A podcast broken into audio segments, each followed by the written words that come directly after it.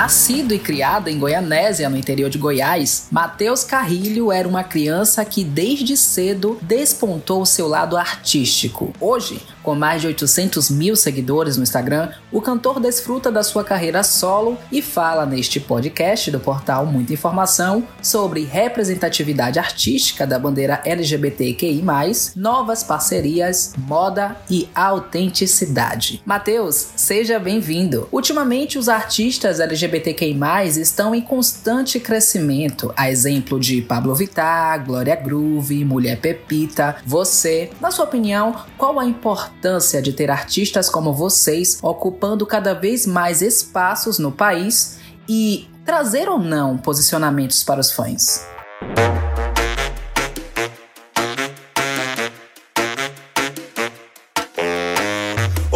Noite eu tô pensando só nós dois numa. Olha, eu acho que é o que eu sempre falo, né? É, o nosso crescimento representa a gente estar tá ocupando os lugares que são nossos, né? E que até hoje, assim, é difícil, né? Para você ver, mesmo com toda a, a, desconstrução que, que já tem acontecido e de todo o entendimento, né? Que as pessoas têm tido, os nossos espaços, eles ainda são mais estreitos, né? A gente não tem, a gente, por exemplo, se você for no top 50 do Spotify, você vê 10 cantores sertanejos, quanto, quantos cantores pop você vê, né?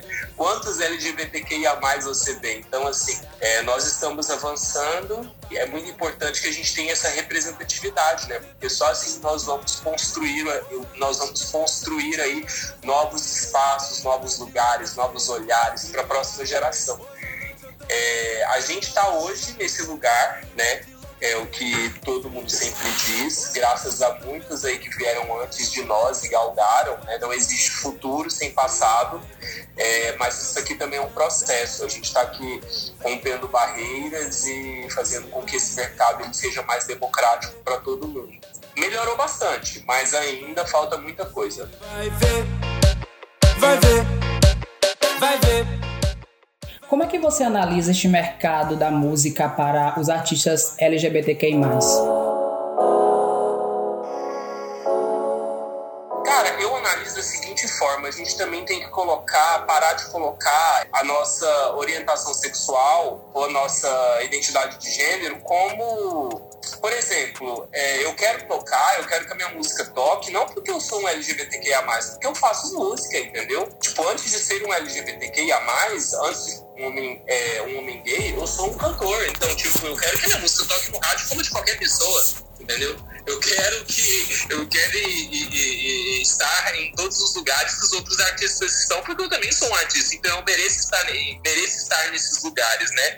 Então, eu nem gosto assim dessas caixas, né? Eu acho que a nossa representatividade ela tem que ser reafirmada o tempo inteiro para que a gente para que a gente reescreva a nossa história, mas a, a, além de tudo, né? Nós somos médicos, nós somos é, engenheiros, somos músicos, somos atores, então é, esse, isso precisa parar de ser uma questão, entendeu? O nosso trabalho está aí como de qualquer outra pessoa. A pandemia foi muito difícil para todos os profissionais do setor do entretenimento. Como foi isso para você? O que é que você tem feito? Foi muito difícil falar que essa pandemia foi fácil, é uma mentira, mas ainda assim eu consegui me manter, né? Principalmente por causa das minhas redes sociais, então eu tenho esse privilégio de poder trabalhar com as minhas redes, ser um artista que movimenta, movimenta o mercado nesse quesito, mas foi difícil porque estamos afastados dos palcos, né? É, geralmente o nosso trabalho envolve aglomeração, então assim todo mundo voltou um pouco e nós ainda estamos aqui, né? Não voltamos totalmente, então foi um surto mesmo e eu acho que eu consegui manter a barra ali por um momento, aí depois fiquei louco, aí depois voltei ao normal de novo, depois fiquei louco de novo. E eu acho que qualquer pessoa que passou por essa pandemia e falar que não enlouqueceu, então acho que não passamos pela mesma coisa, né? Porque é impossível, tipo, todo mundo teve que ficar dentro de casa, enfim muito difícil. Mas já tomei a primeira dose da minha vacina, então estamos aí olhando para, né, olhando para a luz no fim do túnel e nos reerguendo. Então, eu acho que é necessário também ter esperança, porque a vida continua e a gente precisa continuar. Nas suas músicas você tem incorporado diversos ritmos latinos, como rave, funk, até o reggaeton. São produções que trazem bastante autenticidade. De onde você tira inspirações para os seus trabalhos? Olha, isso é uma coisa que me acompanha desde sempre, assim, desde o, meu, desde o trabalho que eu faço com a banda War, né? Tipo, eu fui, né, uma criança do interior do Brasil, né, de uma cidade de poucos habitantes, então eu não tive acesso a cinema, é, a, a cinema que eu digo de ir no cinema, eu não tinha, sei lá, TV de canal de música fechada, por exemplo, na minha casa não tinha MTV, então tudo que eu consumia era uma cultura popular mesmo, assim, era da música que meu pai escutava com os amigos no boteco, era do forró que eu via, né, as bichas dançarem, era do que eu via na televisão no domingo à tarde. E depois, quando eu fui crescendo, né, eu também fui me tornando adolescente, né, e tive o um contato com a internet, fui refinando isso tudo. Então eu acho que as minhas referências, elas sempre vêm de Brasil, porque eu acho que isso me caracteriza como artista também, sabe?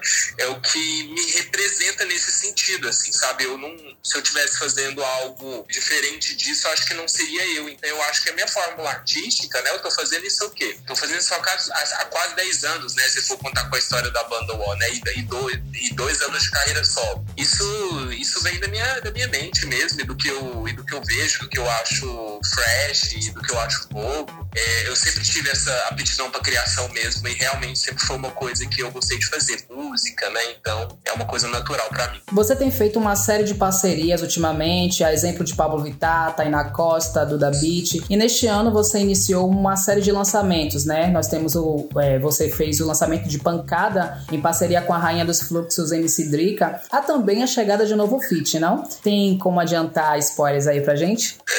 Nossa, não posso, mas é, é, vai, vai sim ter um, um, novo lançamento aí, um novo feat. O que eu posso adiantar é o que eu sempre tenho falado, assim, é... Cara, é uma pessoa muito querida, é uma pessoa que todo mundo gosta, assim, é uma artista que eu acho demais, assim, sensacional, talentosíssima.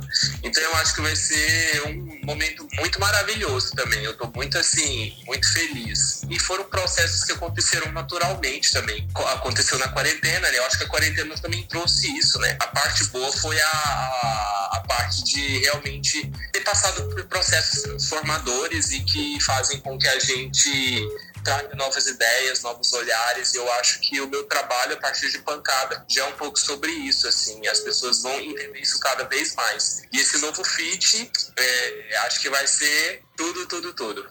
Já cheguei no baile assim querendo você pra mim. Eu disse que não tava afim. E referente aos artistas da Bahia, qual deles você faria uma parceria? O que, que você também tem achado dos nossos artistas LGBTQI? Cara, gosto demais, assim. É, eu acho que a Bahia tá passando por um momento super efervescente, né? Artisticamente, culturalmente. Eu vejo todo mundo fazendo coisas legais por aí. E, nossa, eu farei feat com tanta gente. De Piscirico a travestis. tem a Nininha, tem tanta, tem tanta gente legal. Tem o Trevo agora, que fez feat com a Duda Beat, né? No Nem Um Pouquinho. Nossa. Quem? Quem mais? Irã. Irã, Irã, que é o é, é rapper baiano também, tem Majur, né? Tem muita gente legal.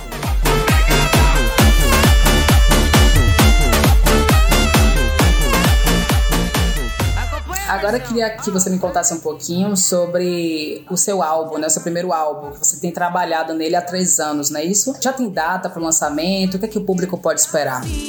Jogando o rabo, olhando Deixa eu ver se ele tem três anos. Não tem três anos também, não. Tem menos, assim, que alguma, algumas coisas começaram a nascer antes da pandemia, só que elas se desenvolveram muito durante a pandemia e algumas coisas nasceram agora muito recentemente.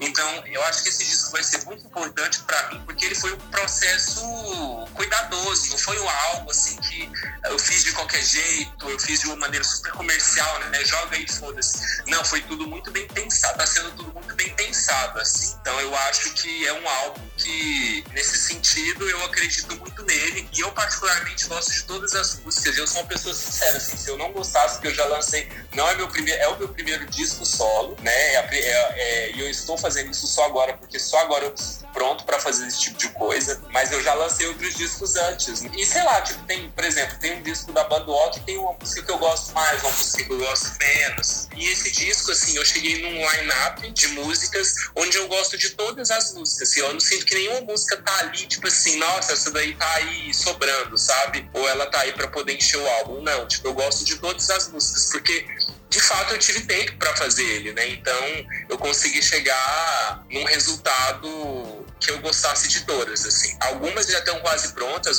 outras ainda estão no seu processo. É um disco que era para ser para esse ano, só que eu decidi colocar ele pro ano que vem, mas pro primeiro semestre do ano que vem, decidi colocar porque eu quero que todo mundo esteja aí com a vacina no braço, eu quero que a gente já tenha passado por essa, porque eu acho que o meu disco é um disco de celebração. Então não faz sentido eu lançar ele ainda em meio à pandemia, entendeu? Como bom fã da banda O, o fim do grupo anunciado por vocês mexeu bastante com nossos corações, né? Como tem sido o contato com Mel e Davi?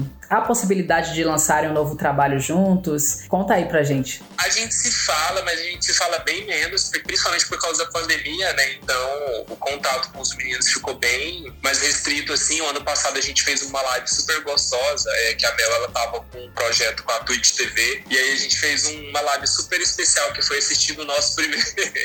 foi a gente assistindo o nosso primeiro DVD, e, e foi maravilhoso, porque é isso, assim, cara. A gente faz coisas na nossa vida e às vezes vezes a gente, tipo assim, né, a vida andou e seguir, às vezes você esquece. Eu, não, eu nem lembrava como era o nosso primeiro show.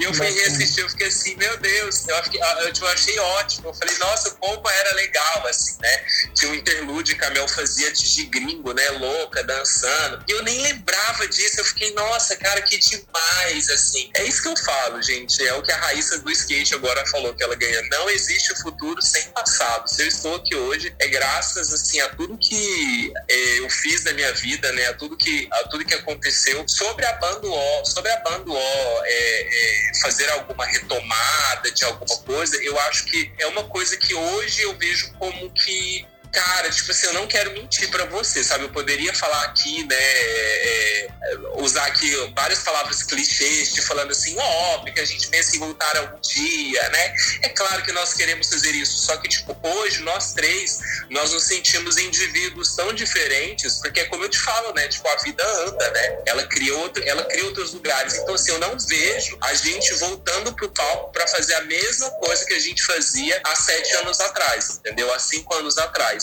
Porém, eu também não descarto de uma possível celebração. Então, assim, eu não posso te falar o que seria, mas eu acho que nesse momento que nós estamos hoje, tipo assim, tá todo mundo muito focado é, nos seus projetos. Então, hoje isso não teria possibilidade de acontecer. Mas é isso que eu falo sobre o futuro. Cara, a gente não sabe sobre o futuro, né? Então, não vamos tentar colocar nenhum tipo de empecilho. Agora, voltando a falar sobre o seu estilo autêntico, de onde é que você busca, Matheus, referências na moda? Eu vou te falar que eu fico, hoje em dia eu fico mais fuçando em Instagram, em, nesses, tipo assim, eu busco muito pessoas, assim. É, eu não vou muito a insight pronto, porque eu sou uma pessoa que eu gosto de lançar a tendência, eu não gosto de acompanhar a tendência. E tanto que eu tenho até, eu tenho até um probleminha com isso, assim, porque se todo mundo fez, eu não quero fazer. Eu sou muito desse tipo, assim. Então eu sempre procuro pessoas específicas, assim. Eu faço uma curadoria bem profunda no meu Instagram. Cara, tem que ser pelo Instagram porque é onde estão todas as referências, principalmente visuais. Então eu faço uma curadoria profunda, assim, eu vou lá, assim, na catatumba do negócio e procuro, assim, sempre pessoas que estão ditando tendência, estão trazendo coisa nova. Mas eu tenho artistas que eu amo, assim, artistas que me inspiram muito, né? Tem, tipo, um rapper americano que se chama Tyler, The Creator, tipo, eu acho ele demais, é um cara que... E eu amo artistas que envolvem música com moda, tipo a Rihanna, entendeu? É, porque eu sempre fui um artista visual Então, tipo, a imagem sempre me acompanhou. Nunca foi só sobre a música. Então, eu amo artistas que unem essas duas coisas, sabe? Então, é mais ou menos por aí. O Brasil ainda continua sendo, infelizmente, o país que mais mata LGBTQI+.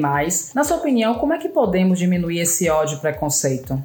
Eu acho que a gente tem que lutar mesmo, assim. Porque se a gente não ir à frente com o nosso discurso, com a nossa luta, as pessoas que não são como nós nunca vão tomar consciência e nunca vão aprender a nos respeitar. Então, eu acho que, primeiro de tudo, sabe, é sobre a nossa fala chegar longe. Todos nós precisamos continuar juntos, fortes, levando o nosso trabalho a todo mundo, porque nós não vamos voltar né, para trás, ninguém vai voltar para dentro do armário ou se esconder. Então é daqui para frente. Eu acho que as novas gerações vão vir com muito mais força e até as pessoas aprenderem umas a respeitarem as outras.